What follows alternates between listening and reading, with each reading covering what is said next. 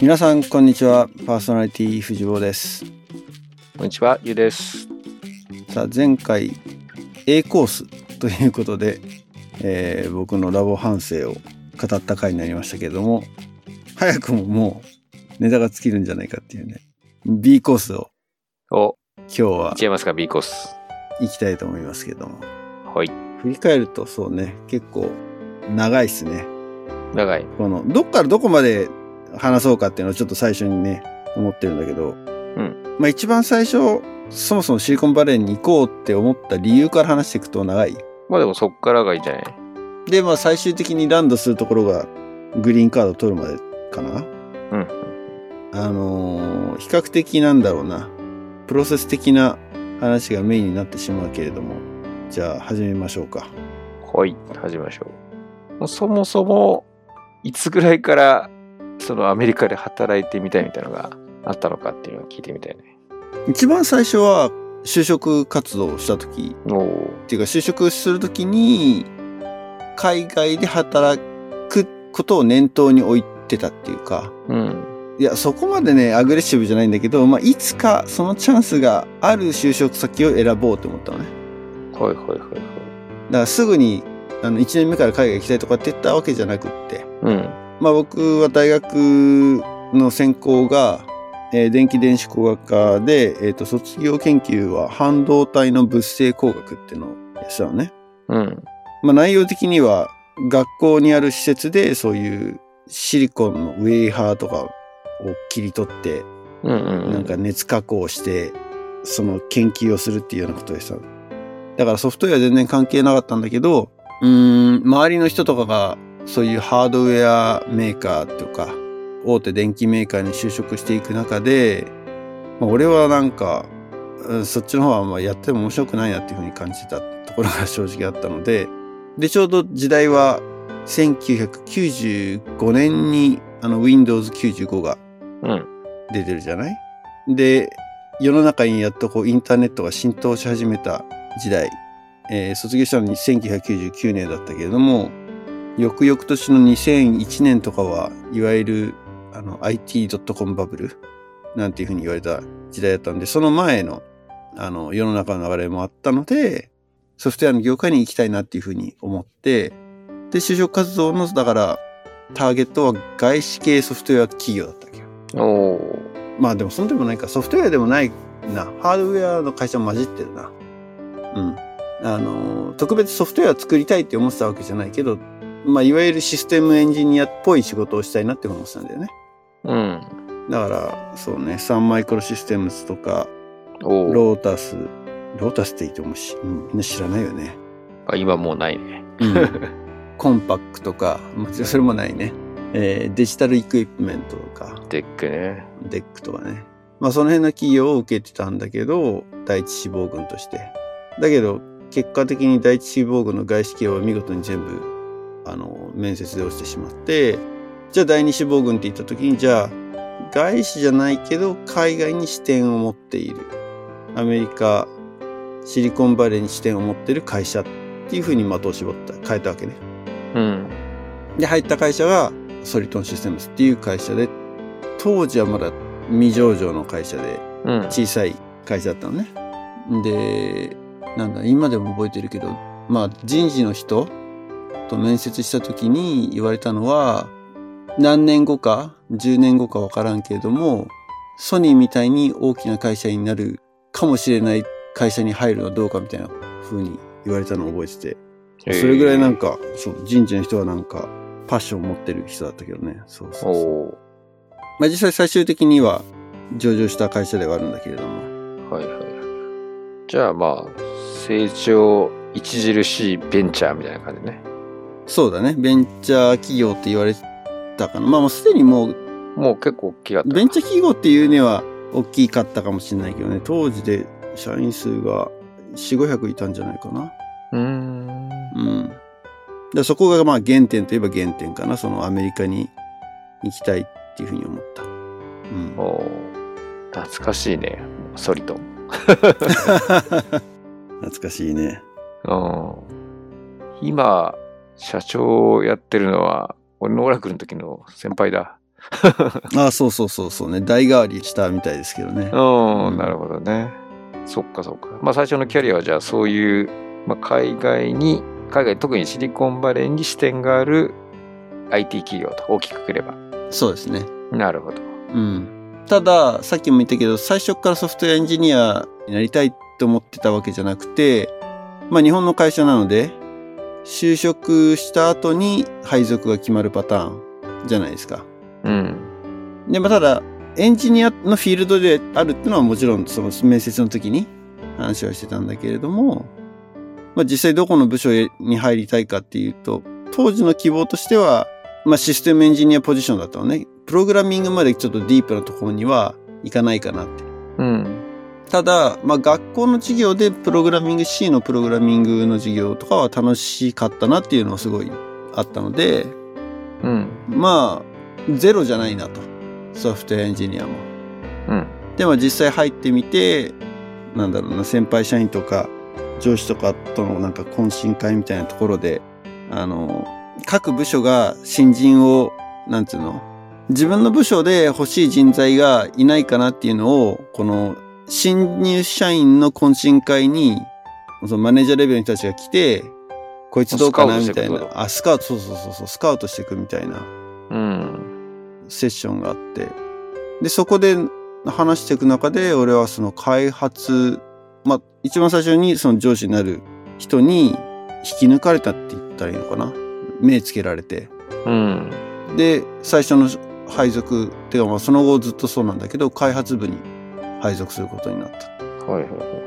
あじゃあ開発部行きたいとかじゃなくて、そこの声かけてもらった部がたまたま開発部だったってこと？そうそうそうそう。へえ。うん。多分ね、だからその時にもね、シリコンバレーいつか行きたいみたいな話をしたんだと思うんだよね。うんうんうん。で、こいつは面白いみたいに思われたんじゃないかなって、ちょっと、だいぶ前の話なんで、忘れかけてるけど、そういった形でだから、あの、上司のアンテナに引っかかって、開発部に配属されるようになったと。うん。でさっきも言ったけど、学校の授業でソフトウェアエンジニアっていうか、あの、プログラミングはちょっとやったけど、まあ、ほぼゼロスタートっていうか、経験ない状態。っていうのが、まあ、ソフトウェアエンジニアとしてのキャリアのスタートですね。うんうんうんうん。でも具体的にそのアクションを取り始めたのは2008年過ぎだよね。2007年だね。7年からなんだ。振り返ると。うん。うん。時系列を振り返ると、2007年じゃないと合わないかな。だ2007年。うん。合わないのかなっていうか、逆算していくとね。うん。うん。でも多分そんなもんだと思う。うんうんうん。だから一番最初、新入社員で入って開発配属されて、もうとにかく勉強しながら、プログラミングの勉強をしながら仕事をしてたんだけど、まあそれはすごいなんか、会社入るまではそんなものが転職になるなんて思ってなかったけど、自分としてはすごいなんか楽しくて、やっぱ物を作るっていうのが楽しくて、うん。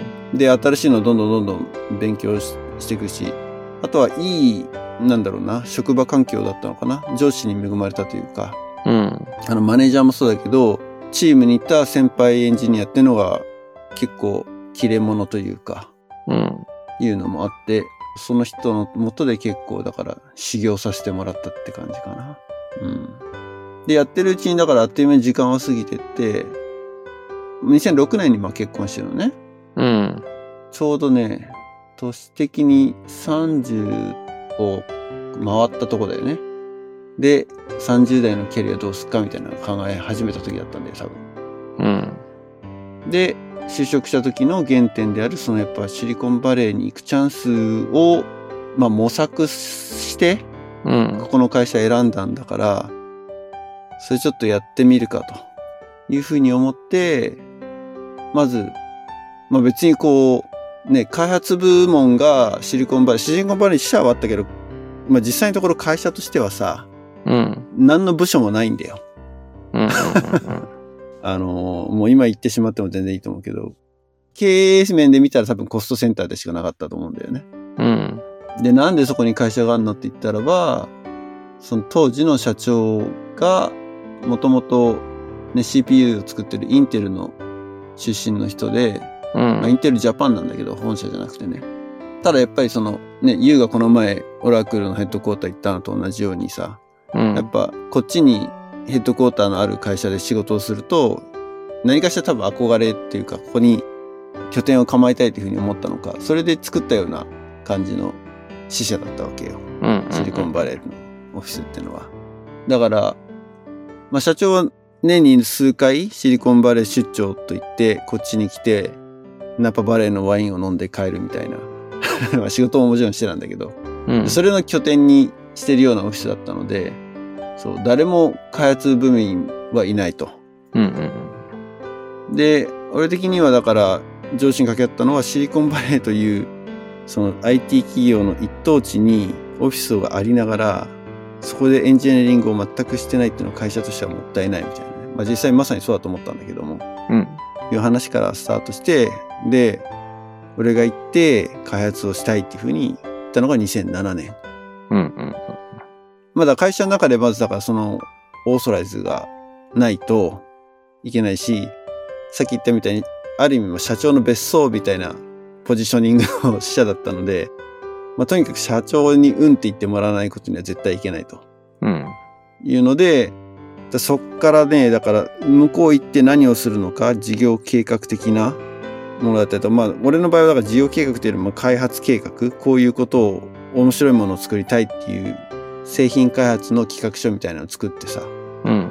それをだから上司に持ってって、まあ社長レベルまで持っていくのに、まあ何度もだから企画書を書いては、製品企画書を書いては、ダメ出しされて練り直してみたいなのを1年ちょいぐらいしたんだよね。すごいよね。一年。うん。で、2008年の、うーん、多分2月とかに許可をもらったのよ。許可ってか、まあそれで一応、あの、じゃあこれの製品で行こうっていう感じじゃなくて、これも結構なんかね、表紙抜けって表紙抜けなんだけど、うん。感じとしては根負けしたんだよね。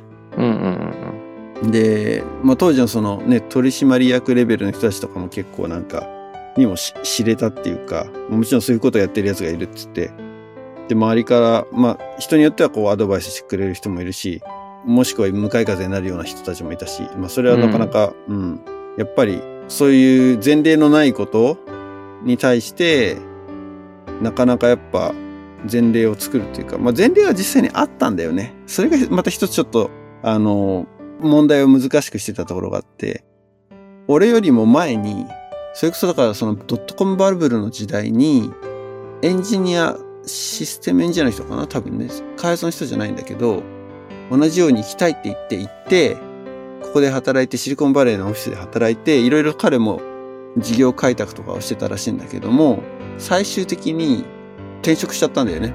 うん。他の会社に。グリーンカード多分彼は取ってないから、どうやって転職できたのかってのはちょっと謎なんだけども、結局こっちに来て、や他の会社に行っちゃったっていうのは前例としちゃったから、すごく社長の中ではその、社員を活かせることに抵抗があったわけよ。うん。だからなおさらなんかやっぱり時間がかかったっていうか、渋々っていうか、いうのがあって、まあでもまあ一年かけてなんとかその社長の許可をいただくところまで行けたんだけども、そっからが大変だよね、だからね。ビザですよ。うん。これがまあ、あの、俺もビザのその重要性を当時全く理解してなかったというか、あ、ビザ取らなきゃいけないのねと。じゃあやりましょうと。言った時に、本来であれば、普通は会社が基本的には社員を向こうに派遣するっていうか、駐在員を置くっていう会社がもちろん事例を出して社員に行ってもらう。なので、その辺のビザ周りとかってのは会社がいろいろやってくれるはずなの。うん。うん。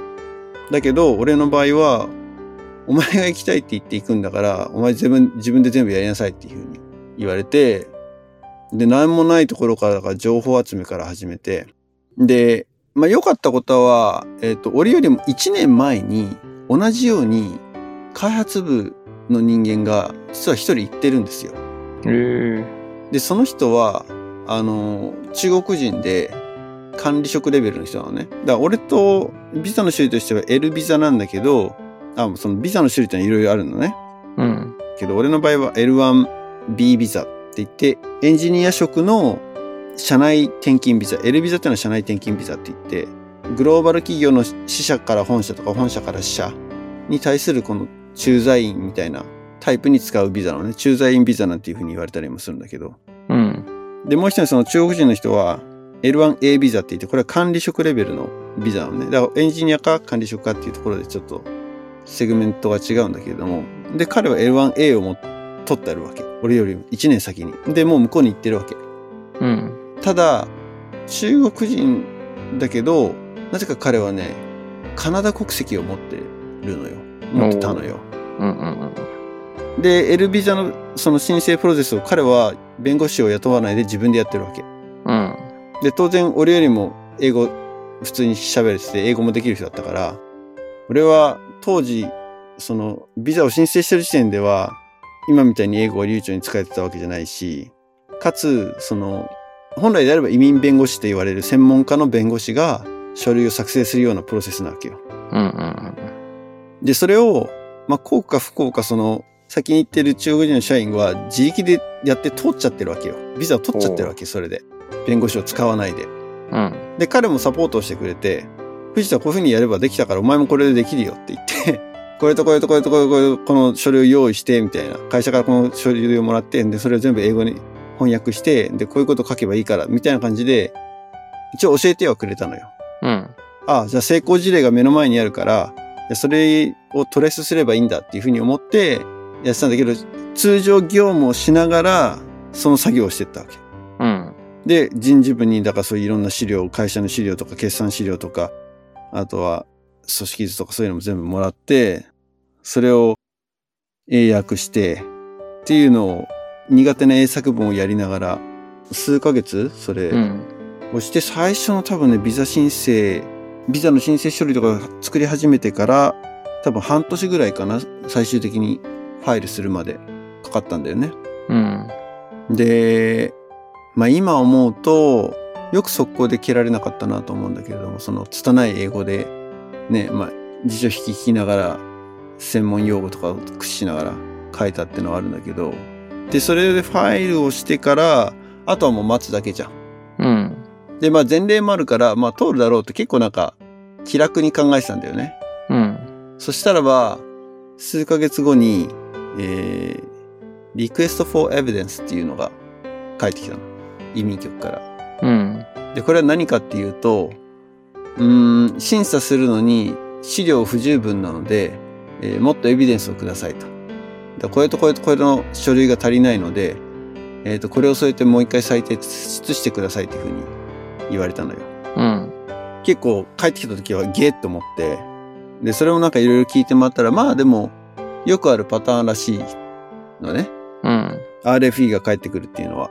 で、何が当時だから求められたかっていうと、これ結構ね、ビザを、あの、申請するときに、俺は勘違いをしてたんだけれども、うんと、取ろうとしてた L1B ビザっていうのは、スペシャライズドスキルを持ってる社員うん。っていうカテゴリーなのね。さっき言ったそのエンジニアってあの言っちゃったけれども別にエンジニア職に限らず特殊技能を持ってる人今のスペシャライズドスキルって言っちゃうとそういうふうに聞こえるじゃない。うん。だから例えばソフトウェアエンジニアとして行くんであればソフトウェアエンジニアとして秀でてることを証明しないといけないと思ってたわけ？うん。うん。だけど、実際そうじゃなくて、そのスペシャライズっていうのは、その人じゃないとできないことっていう意味では同じなんだけど、その、代替が効かない。他の、例えば、ビザ取る上で何がアメリカとしてチェックしなきゃいけないかっていうと、アメリカ国内の雇用を奪わないことなわけよ。うん。そうすると、アメリカ国内で調達可能な人材を駐在員として派遣するんだったら、お前現地で雇えよって話になっちゃうわけ。うん。うん。だから、まあ、グリーンカードももちろんそうなんだけども、ビザの申請プロセスで一番チェックされるのは、本当にそいつが来ないと仕事が回らないんですかっていう話なわけ。うん。うん。だから、俺はそれを証明しなきゃいけない。その、申請する書類の中で。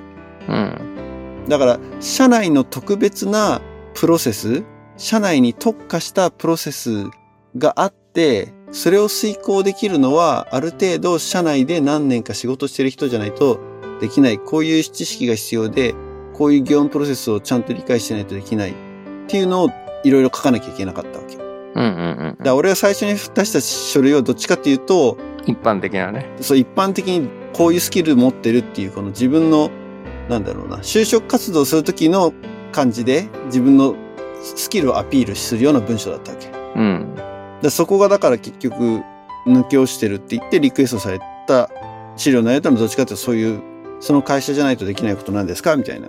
なんでこの人材じゃないといけないんですか？みたいなことは質問として返ってきてて。うん。でも最初に言ったけど、そういうのは全部会社が、あの、それを説得するような資料を用意するんだけど、それもだから結局自分で考えてさ、うん。もう超大変だったの覚えてる、なんか。でもそれだからリクエストされたのも、だから2ヶ月以内にそのリクエストされたものを出さなきゃいけない。2ヶ月か3ヶ月以内で出さなきゃいけないっていう期限があったから、もう、それも急いで作って、まあ提出をして、うん。えっ、と、待ってたわけよ。結果を。うん。だけど、その、さっき言った中国人の先に言ってたやつは、まあ大丈夫だよと。結構楽観的に考えてて、うん。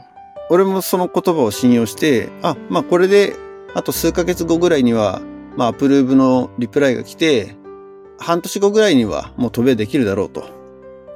いうような算段をしてたわけよ。うん。それからだからね、RFE 出したのが2月とか、そんぐらいだったと思うのね。で、その年の3月に、これすごい覚えてんだけど、もう、行く気満々で、俺は、うん。まあ、シリコンバレーそうは言っても一回も行ったことなかったから、えーシリコンバレーオフィスの視察じゃないけれども、下見じゃないけど、そういった形で行かせてくれって言って出張をわざわざ作って、別にこっちで何か仕事があるわけじゃないんだけれども、とりあえずこっちに来てどういうところかっていうのを見ていきたいって言って、3月、その桜が咲いてるシーズンにこっちに出張できて、5日ぐらいいた記憶あるんだよね。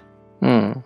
んで、この辺自分で車で運転して、どんなところかな、みたいなのを、するだけの出張できた記憶がある。だかうん。らそれぐらいだからもうなんかいけるだろうなんていうふうに思っていたわけですよ。それが3月。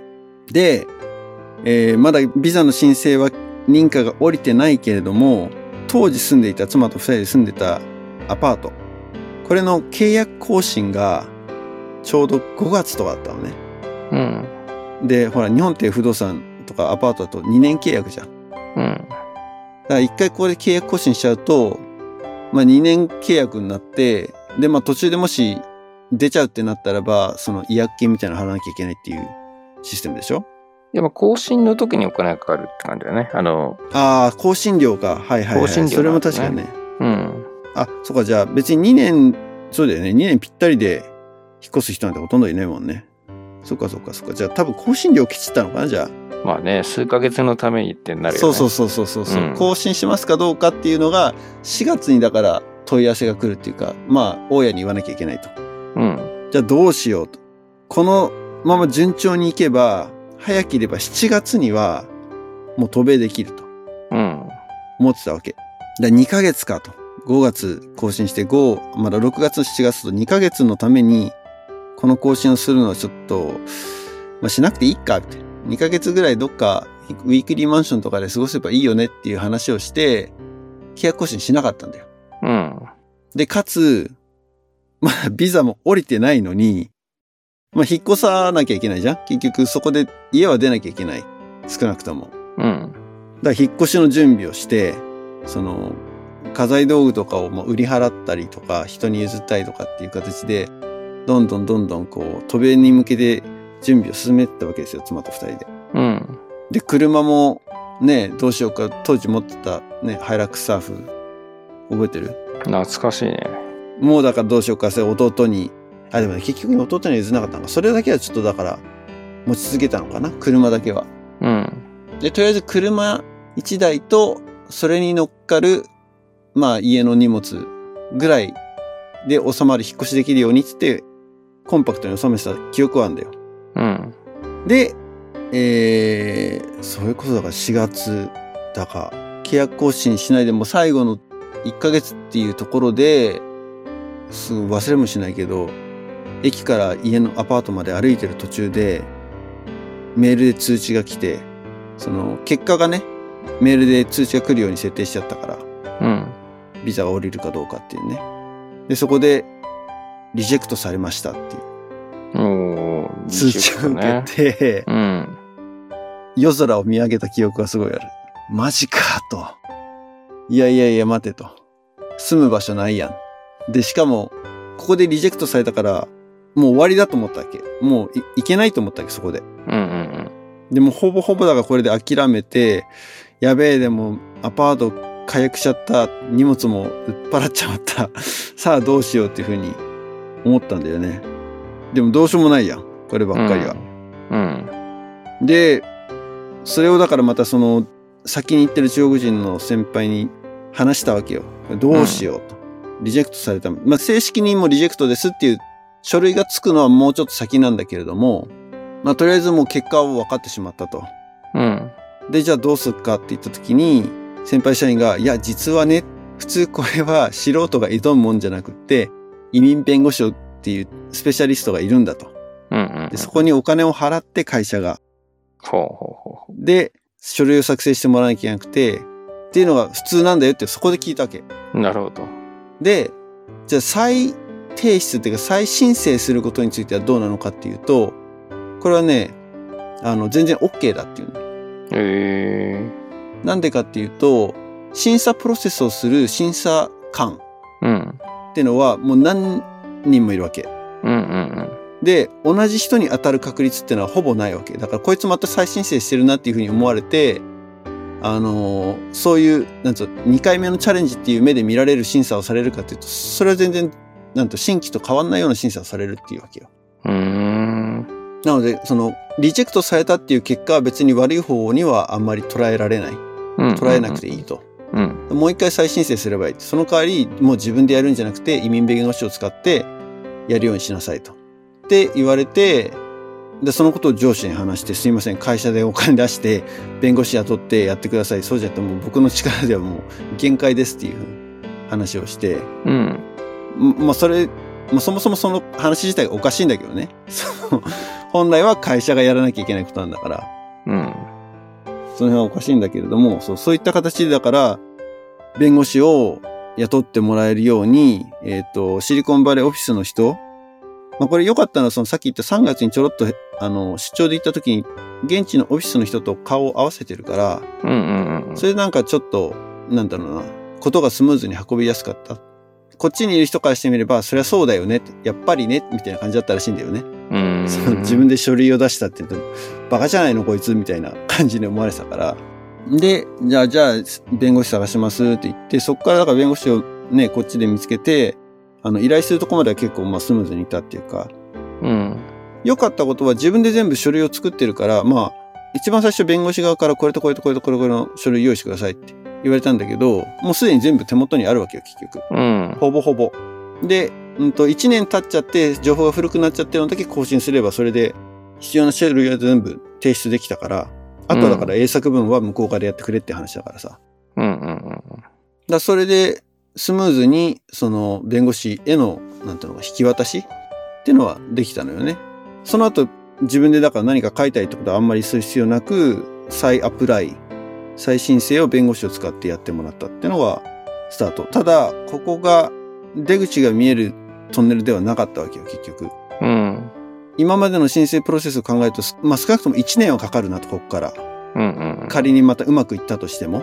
で、アパートを解約しちゃったから住む場所ありません。って言った時に、えー、この最終的には、えっ、と、約1年後に渡米をしてるんだけれども、この1年の間で、えー、引っ越しを6回、おー7回うんうんうん。してるの。もう寝なし草状態で、さっき言ったけど、車1台で引っ越しはできるぐらいまで荷物はなくなってきているから、家具とかないからね。うん。で基本的には株とかが備わっているウィークリーマンション、もしくはルームシェアしてるところ、うんうんもしくは、あとうちらが探したのはサブレットっていう、これは多分、あの、あんまり聞かない言葉かもしれないけれども、一番最初に引っ越したのは、妻のお母さんの、なんだろうな、ボランティアしてる、うんと、NGO のオフィスうん。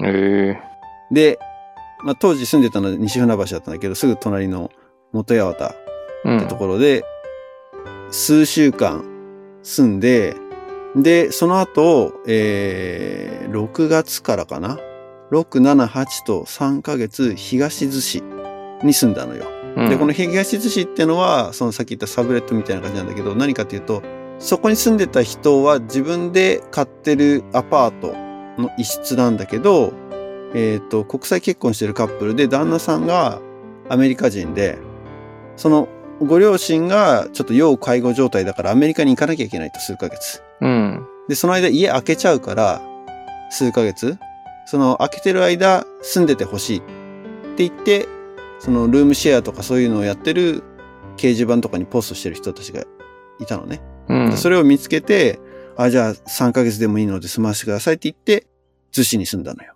なるほど。で、これがね、なかなか良かったっていうか、うちらカップルにとっては。うん。チャリンコで結構あの辺遊びまくってて、夏だったし、うん。ノックスチャーチはいいね。そうそう、逗子のビーチも行ったし、ちょっと足伸ばせばすぐそこに鎌倉があって、うん。で、。反対の方行けば葉山があって、もうちょっと行けばね、横須賀とかまで、あとは、なんだっけ、浦賀じゃなくて、あっちの方も、三浦半島？三浦半島、そうそうそう、三浦半島とかも遊びに行けるようなとこだったので、まあさすがにチャリでそこまで行かなかったけど、うん。でも横須賀ぐらいはね、チャリで行ったね。うん。よく、今思うと、俺は別にして、まあ、妻はね、大学でバスケ部やってたぐらいだから、体力には自信があったタイプではあったんだけど、それでもよくチャリで行ったなっていうふうに。うん。まあでもそれがだからね、楽しくって、うちらの中では結構、だから逗子、日本に帰ってきてから逗子とかあの辺住むのはいいねっていうふうに言ってる候補地ではある。うんうんで、山もあって海もあってっていうね。で、こ当時子供もいなかったから、この時の生活は本当面白かったですね。うん。うん。で、それがだから6、7、8と住んで、9月から住む場所がまたないっつって、やっぱ同じように探して。で、次見つけたのが、えっ、と、足立区。東京の。西新井ってわかる？西新井大使がある西新井に、そこに半年ぐらい住んだのね。なももちろんそれ一気に逗子から行ったんじゃなくて、間やっぱギャップがあったので、えっ、と、大崎のウィークリーマンションをやっぱり1週間だか10日だか借りて、うんうんで、そこでだから引っ越し2回してるわけよね。うん。うん。で、西新井の物件はサブレットだったのね。これは何かっていうと、まあ、言い方をあの選ばなければ、また貸しなんですよ、賃貸の。うーん。で、本来であればこれやるのはさっきの東寿司のオーナーみたいに自分で家を持っていてそこを開けるから住んでね。これ、これを賃貸物件でやるとこれ多分違法なんですよ。おー、なるほど。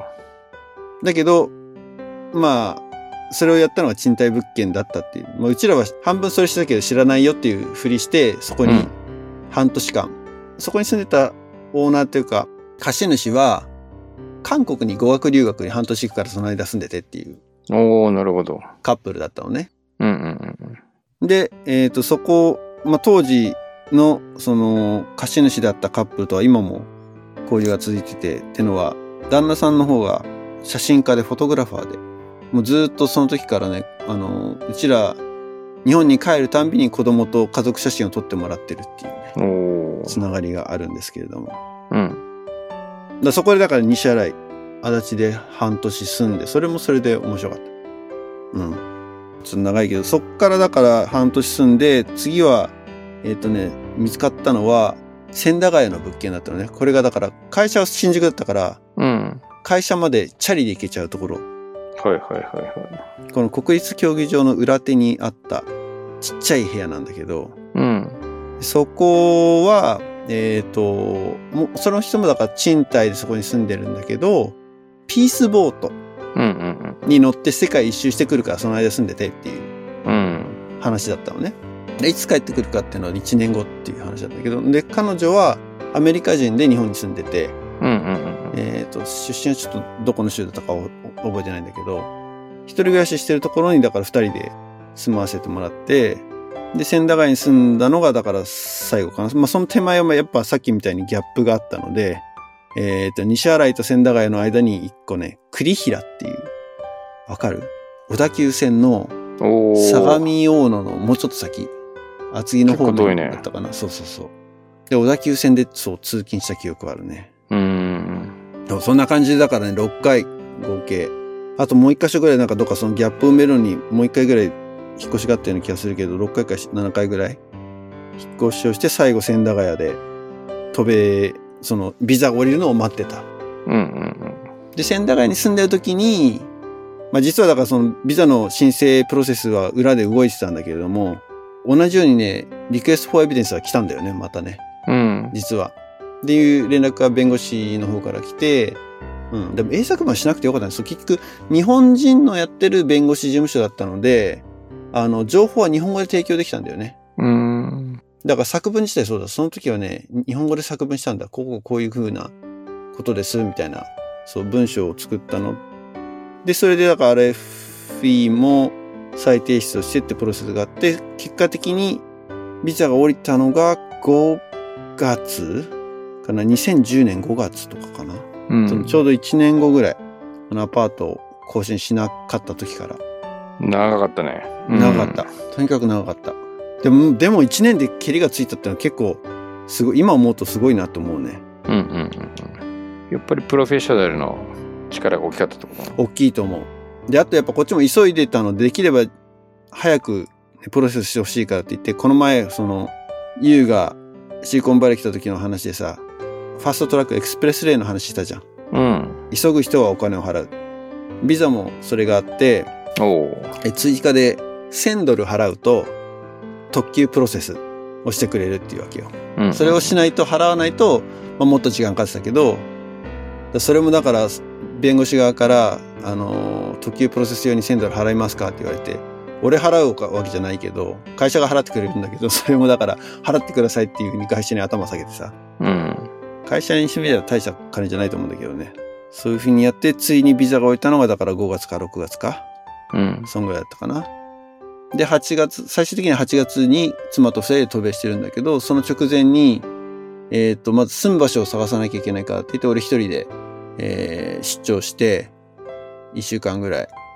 で、7月にそのアパート探しをしてさ、住む場所を探して、で、さっき言った中国人の先輩も一緒に行って、付き合ってもらって何軒かアパート巡りをして、じゃあここにしましょうっつって言って契約をして、日本に帰ってきて。うん。で、ユウにもうやってもらったけど、あの、壮行会的なのをやったよね。うんうんうん。新宿で。それがだから2010年です。の8月、渡米。でアクション起こして3年ぐらいかかってるってことだね。トータルね。延べ3年だね。そうそうそう。んで、その間にだからユウがほら、マーズフラックスに転職した時期だったか、こっち来ないっていうふうに言われたりとか。そうね。俺が2008年に転職してるから、2008年に1回そうだよね。プロセスが動かないんだったらもう、やめた方がいいんじゃないぐらい。そうそうそうそうそうそんな、そんな感じそう。そう、それもだから考えたっちゃ考えたけどね。まあでも良かったのはだから、無理だよって言って諦めさせるように仕向けるような人が幸いいなかった。うん。まあ応援してくれる人もそんないなかったけれども、まあ行きたい行きたいって言い続けて会社側が根負けしたっていうような印象を俺は持ってる。え結局その製品を開発したの？向こうで。だそれがだから全然ね、めちゃくちゃなのは、社長が言っていいって言ったのは、じゃあこれ作ってきなさいって言って、大騒ぎしたんじゃなくて、もう本当うん、じゃあいいよ、言っといでっていう感じだったから。いや、うんこれ今まで考えてたこの企画書たちは何だったんだみたいなところは最終的にあったんだけどね、俺的には。あ、じゃあその別に企画の製品を作ったわけじゃなくて、ない。向こう行ったけど日本のお仕事を向こうでやってたみたいな感じ。そうそうそう。最初はね。うん。最初はそう。だって開発するにも開発する部隊がいるわけじゃないから、こっち側に。俺が一人しかいない状態だから。まあ、最初だからね、一人こっちに来てやってるけど、まあでもそれだとやっぱり、社内的にも示しがつかないっていうのもあってか、うん。まあ上司が仕事を作ってくれたって言ったら変だけど、まあ開発のやつがこっちにいるからっていうのを切り口にして、こっちのベンチャー企業と共同開発で新製品を作るっていうのが一個あって。うんうんうんで、それを最初はやってたかな。うん。おーまあ、そこで立てつけたわけね。まあでもどちらかというとその時間とお金は会社としたらかかってるからどうやってそのアメリカ行きと向こうに行ってもなんか負担はあったわけでしょ住居の負担とかそれは全くなく。だからそれがだから、それもだからおかしな話で、うん。俺も、俺は当時、周りに駐在でそう同じように来てる人とのつながりがなかったから知らなかったんだけど、うん。普通の会社は駐在に出せるような、まあ、大きい会社がほとんどだと思うんだけど、だと、基本的にこっちの生活費は高いから日本に比べたら、うん。そういったところも工面して、給料をこっちベースの相場に合わせてくれるか、もしくは、それに合うように会社が補填してくれる？うん。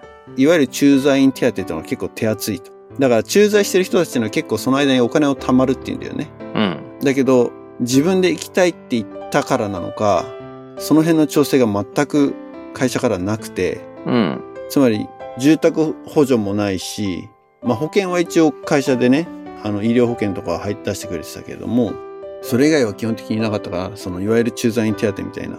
うん。で給料も当時の日本でもらってた給料をドル換算したものでそのままもらってる感じだったから、うん。まあぶっちゃけ安いわけよ。はいはいはい。給料。だから、まあ、最初はね、そんな辛くなかったんだけどね。っていうのは当時、まだ円が今みたいに安くなかった。うん。1ドル、俺が行った当時で90円後半とかだったかな。がはいはい100円前後だったんだよね。うんうんで、だけどそっからね、渡米してから1年間であれよあれよと円高に進んで、80円台まで行ったんだよね。確うん。か。おお。そんな頃が。そんな頃があったわけよ。はい、でそうする、と、1年前のその1ドル100円の時の換算でドル換算して給料もらってるけど、今のレートで考えるとちょっとそれだとドル割に合わないと。で、うちらとしてもちょっとやっぱり生活費がだんだん苦しくなってきたわけよ。うん。だから、そのもう一回ちょっとそのレートの見直しをしてくれっていうふうに会社にお願いして、うん。で、給料そのものは日本円ベースでは上がってないんだけど、円高によってドルで受け取る分は増えたっていう、その時にね。なるほど。で、その後、その円高相場ってのは、そんな長続きはしなかったんだけど、で、逆にまた円安方向に進んでったわけよね。戻ってったんだけど、その局面では俺は会社にはもちろん何も言わないで、数年間やりましたけど。まあでもやっぱり生活はね、苦しくなってった。ぶっちゃけ。うんうんうんで、形としてはだから日本にいる時に貯めてたお金、貯金を切り崩しながら生活をしていくような感じだったかな、実際。うん。日本からは何度もだからお金を引き出して。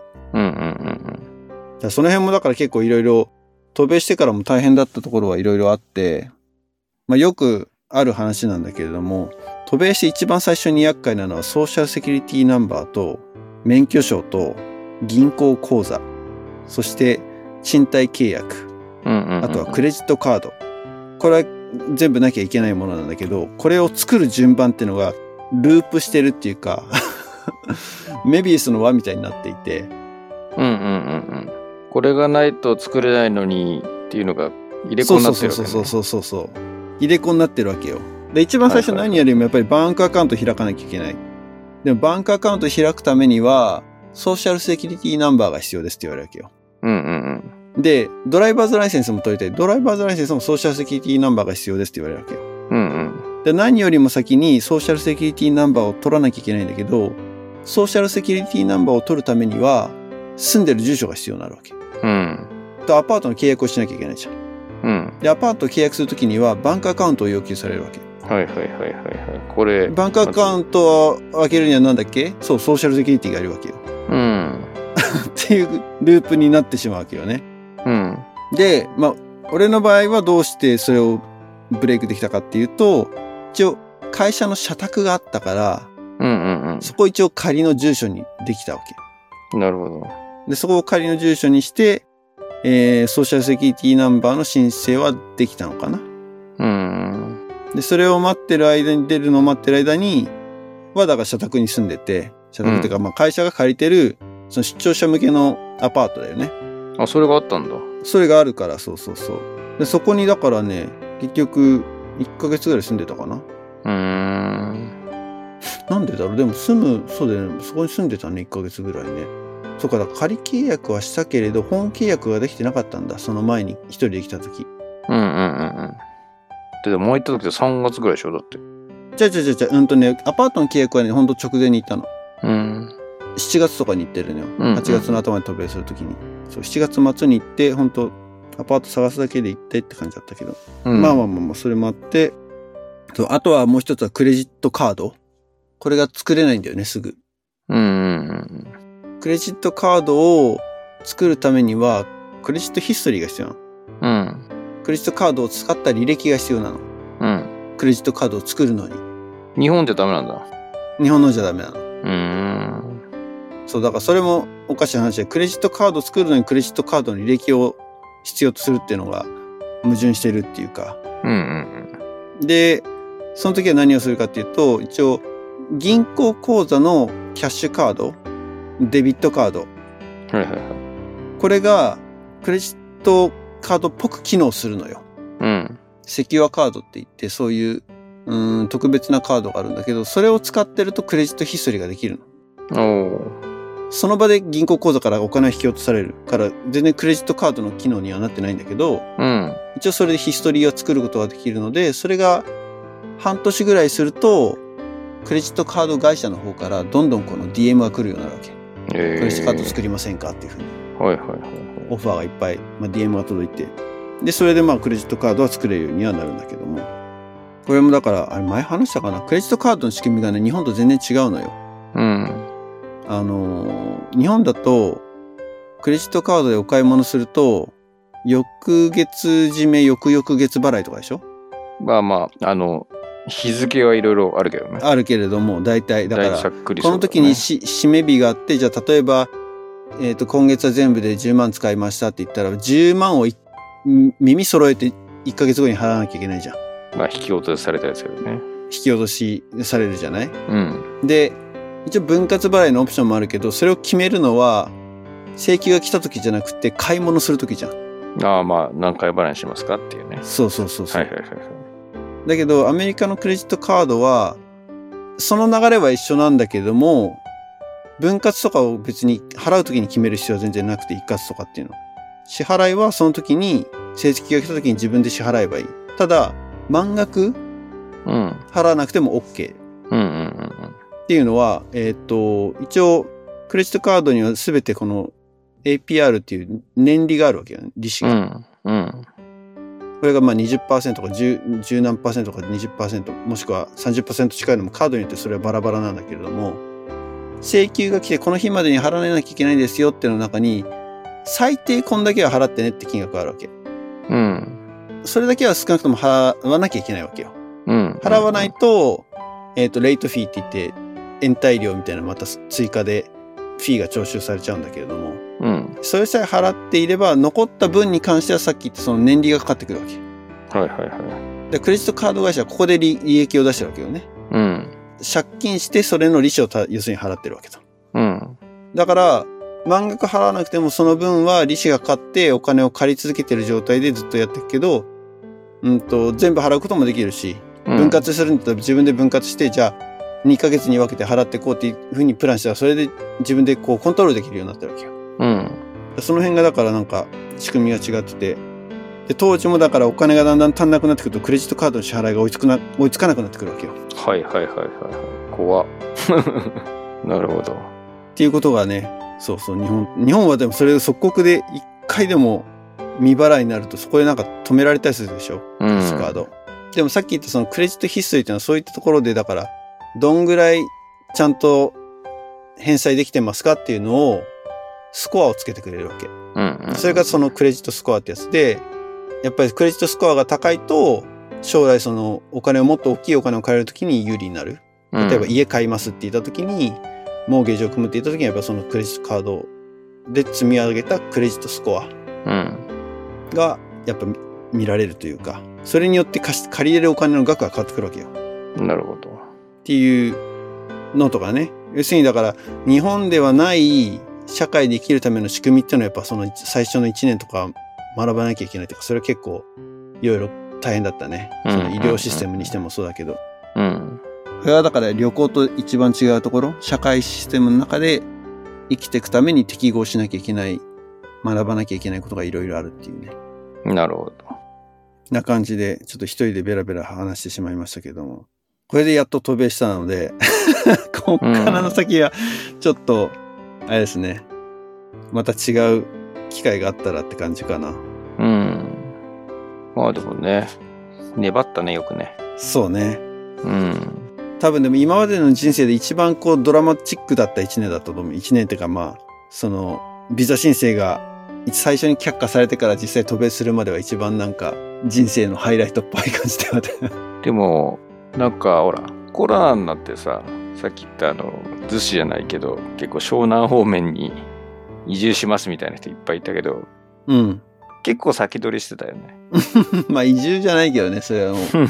でもまあ3ヶ月ごとに場所変えるみたいなのって早かったねなんかエアビーとか当時まだなかったんだっけ？なかった、そうそう。エアビーなかったな。そで今考えればあれエアビーの走りだったんじゃねえのみたいなう。まあでもだからシェアルームの掲示板みたいなのがあったから、そこでやっぱ貸したい側、貸す借りたい側でこう、ね、クラシファイドでやり取りしてるってのはあったので、うんこれもだからね、なかなか大変だったよ、でも。うんいつまでには出なきゃいけないってやっぱ、どの物件もあったからさ、それまでに次を見つけなきゃいけないっていう。うん。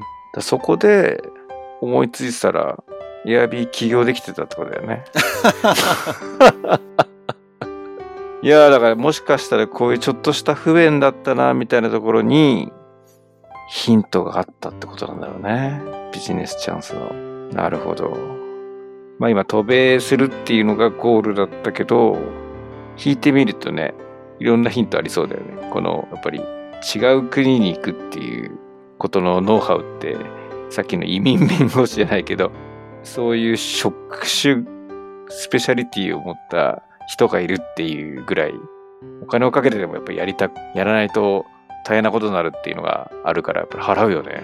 まあね、まあ素人がやることじゃないからねいく。らぐらいすんだろう結構すんのかな弁護士雇うの？うん。あ、その額は俺はね、直接見せられてないからわかん、会社が払っちゃってるかわかんないけど、うん。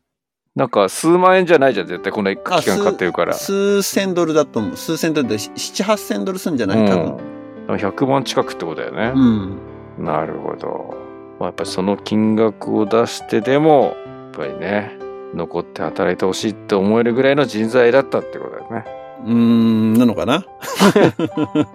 いや、まあ、これだってリスナーとしたらさ、どこをポイントに聞くかって、まあ、会社の中でその制度がなかったけど送り込んだってどうやったんだろうっていう視点で聞くと思うんだけどさ。ああ、確かに制度はなかったね。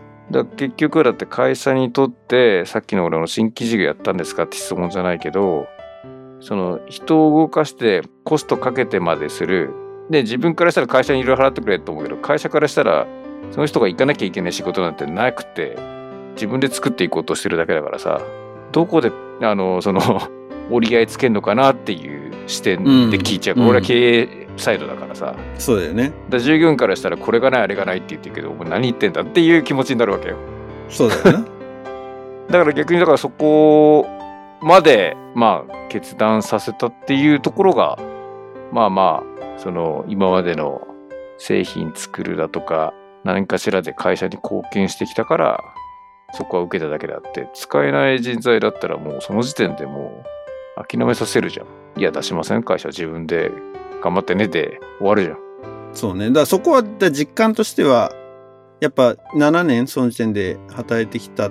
で、まあ、いわゆる中堅社員みたいな感じになってきたから、自分のプレ、会社でのプレゼンスっていうのは自分で認識があったと。うん。ただ、まあ、そういう視点で見ると、いけなかったらやめますって、俺の中ではそれを切り札に出してたけど、うん。あんま強くはないよね。そのカード自体はね。ぶっちゃけ。まあ会社としては辞められたら困るかもしんないけれど、そこまでじゃないじゃん。いやでもその人事の人がその成長させてこれから勢いつけていくって時にまあある意味中堅社員新卒だけだったらさまだ若いからイエーって勢いだけどさ、まあ、だんだんやっぱり組織を大きくしていくとしたらやっぱりリーダーになっていくべき人が違うチャンスを求めて辞めちゃうっていうのはその一人っていうよりもその影響力はあったと思うんだよね。だこれが数人のベンチャーとかだったらさまあ一人二人の話だけどさまあその人がでやっぱ78年目の先輩をね23年目の先輩めちゃめちゃ見てるじゃん。うん。うん。だから人増やしたりする時にはやっぱりそういうまああの全体のその採用の中で例えばシリコンバレー行ったエンジニアもいますよみたいなのは結構売りになったりするじゃんうんうんうん。会社が使ったかどうかは知らんけどね。そうそうそうそう。ただまあ行ってみんな辞めるとかだとさすがに会社も考えるけど一つ夢の一個だよねうん。そういうロールモデル的なわかんないけどそのいやそうやってペイさせるしかねえかなって考えたうん。まあもともとあるしねこういう人が必要です会社が送り込みますだったらまあ 会社がいろいろ用意すべきだけど言い出して自分で行くって言ってたら何を元にでもその中国人の先輩とかはでもその仕事があったってこと？もともと向こうに行くべき。でもね、あったけど大した仕事は知ってないって言ったら変だけど、そんな会社のビジネスとしては全然、なんつうの、スケールが小さいうん。話ばっかりだったから、それは結果的になの？それともなんていうかな？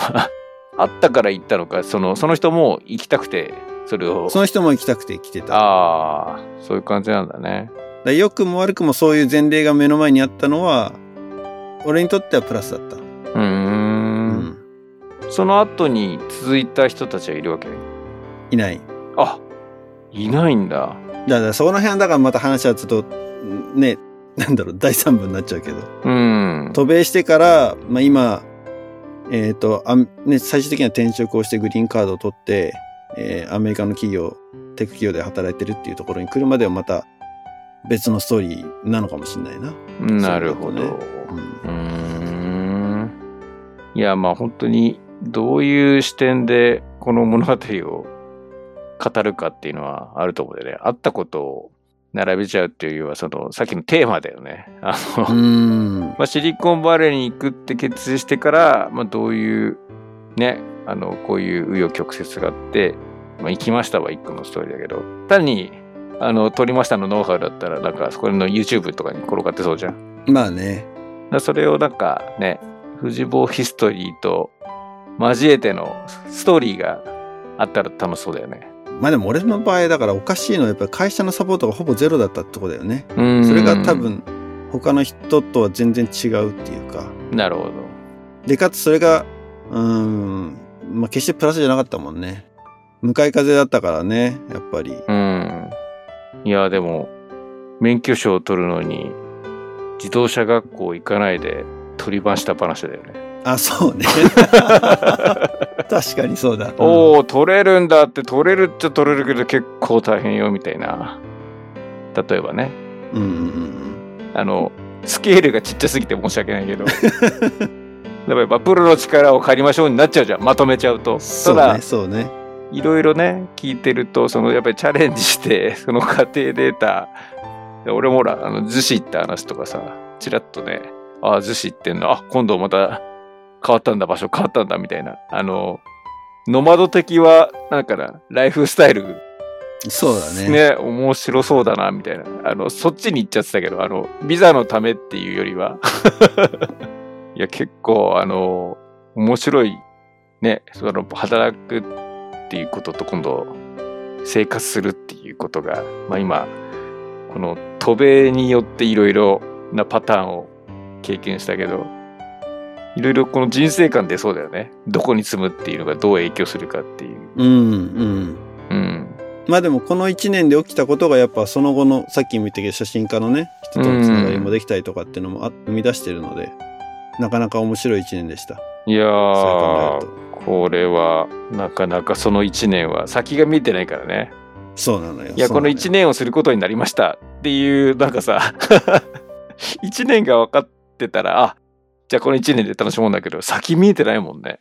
何気にだそこからね先もそうだけど結構先が見えてない結果的にこうなったけど全てはプランされた通りではないっていうのがこの後も続きますね。なるほど。うん、ワクワクドキドキの大冒険が 始まるわけねすごいいやーでもこの2年間の更新をしなかったっていうところはなかなかチャレンジだったねそうね。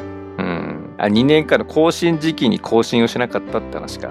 プラス2年っていう話っていうよりも、その、そこでね。でも見切り発車しちゃったのがね いろいろうん。これが結果的に渡米にたどり着けたからよかったけど、そうじゃなかったら妻も再就職しなきゃいけないとかってなったらば、ねえ、大変だっただろうなっていう。いや、もうこのご時世だからさ、なんとなくまあ、ネタっつったらおかしいけどさ、あの人生経験だねみたいになるけどね。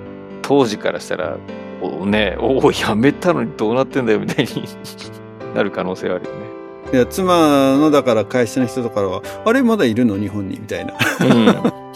言われたりとかね、いうのもあったりしましたよ。だって一瞬、なんていうのかな、あの、ビザの取得話じゃなくて、あの、いろいろと、ね、住むところ変えてる時になんかあの、スズメグ思い出しちゃったもんね。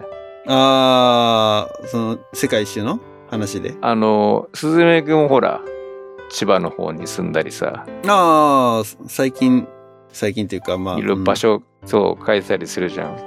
いや、そうだった。今日はビザの話だったと。あの、いろんなところにノマド的に住むっていう話じゃなかったと思ったけうん。うん。ど。いやー、フットワークのね、軽い、まあ、若かったからできたっていう可能性はあるよね。あるね。うん。子供いたらなかなかね。そう。まあそれもいろいろだからタイミング運なのかもしれないけどね。いやー、まあでも、ビザの話はやっぱり、あの、渡米、ね、こっちに来て働きたいって人はみんな聞いてくるけど、なかなか難しい問題ではありますね。なるほアナザードーンでも、雄一郎のビザの話が過去にありましたけど、ど。それはね、オーストラリアの話、毛色が違う。毛色がもうレベル感が違すぎて受けるけど。いや、ビザは大事だよっていうね。まあ第3部もし機会があったら、これが3連続には多分ならないと思うので、うん次回こそはね、えーゲストをお招きできるかな？できるのかな？どうですか、ゆうさん？まあゲスト候補は何人かね、いますけど、タイミングをね、合わせられれば。はい。ということで、僕のストーリーは今日はこんなところですかね。うーん。いや、本当に、あの移民弁護士に頼めって話だよね。あれね。一言で終わっちゃダメだよね。うん、まあまあまあまあ。いやいや、面白いよ。やっぱりそのチャレンジあっての人生だから、このネタが喋れるっていうのはやっぱり苦労したからですからね。いそうねや。申請して数ヶ月で行っちゃったら、このトークができてないわけですから。で、そのトークのために来たわけじゃないけど。あ、違うのか。いやー、面白かった。はい。また次回お楽しみにということで、お相手は藤坊と、ゆうでした。それではリスナーの皆さんごきげんよう。バイバイ。バイバイ。